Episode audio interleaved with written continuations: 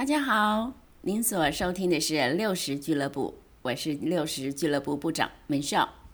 六十俱乐部主要是聊一些生活中的酸甜苦辣，还有内心里的冲突挣扎。好多年前有一个学生会来看我，我们聊得非常愉快。他是一个十分优秀的年轻人，既勤奋又认真，在一家知名的大公司上班。毕业短短几年，结了婚，有一个小孩，还在土城附近买了房子。我说：“哇，恭喜你，好有成就啊！”他很腼腆的说：“没有啦，老师，我只是想给老婆孩子一个幸福的家。”哦，那你是搭捷运上下班喽？他说：“因为积蓄有限，买不起捷运沿线的房子，所以买的房子离捷运还有一段距离。”每天一大清早呢，先骑机车到土城换捷运，到了台北市东区，再走路或者换大换公车，搭个几站到他上班的地方。哦，那你要加班吗？他想了想，嗯，我不知道算不算加班，只是工作常常做不完，总是要留下来把事情完成到一个段落再回家。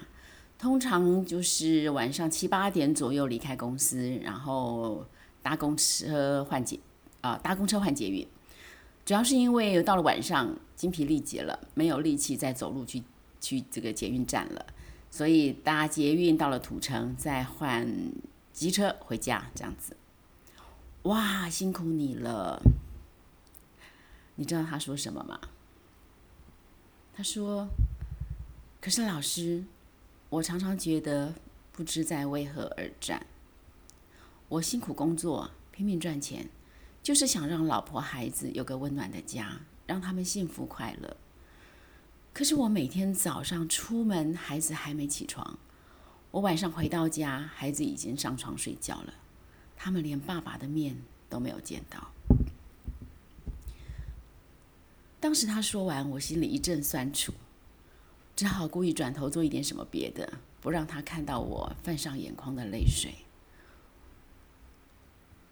其实一个很平凡，真的是平凡的不能再平凡的故事，却让我激动了好久好久，不能平复。我总感觉他们这一代的辛苦，我们这一代有着无法推诿的责任。这一代的年轻人跟我们不一样，我们虽然很辛苦，也需要非常非常认真打拼，才能谋得一点点成就。但是基本上，只要努力就能成功。因为整个经济体是处于一个快速成长的趋势，可是这一代年轻人要凭着薪水存钱买房子是难上加难，真的买了房就变成了房奴，生活品质大受影响。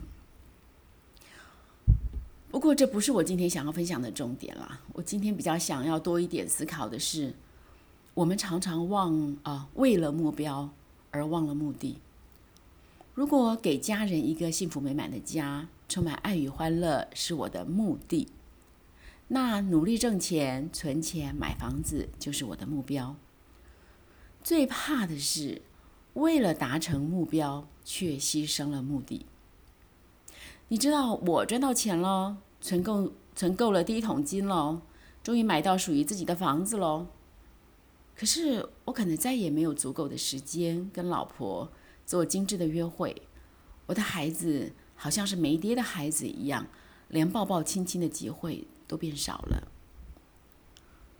然后在夜深人静的时候，无语问苍天：我究竟是为何而战？到了所谓成功的时候，才发现，原来我最在乎的却是打从一开始就遗落了，我却浑然不觉。圣经上有一句话说：“我只有一件事，就是忘记背后，努力面前的，向着标杆直跑。”这个向着标杆直跑的标杆，指的是目的，不是目标。亲爱的朋友们，不知道您每天辛苦忙碌，真正的目的是什么？千万千万别为了目标牺牲了目的呀！无论如何，敏修祝福您恩典满满。咱们下回聊。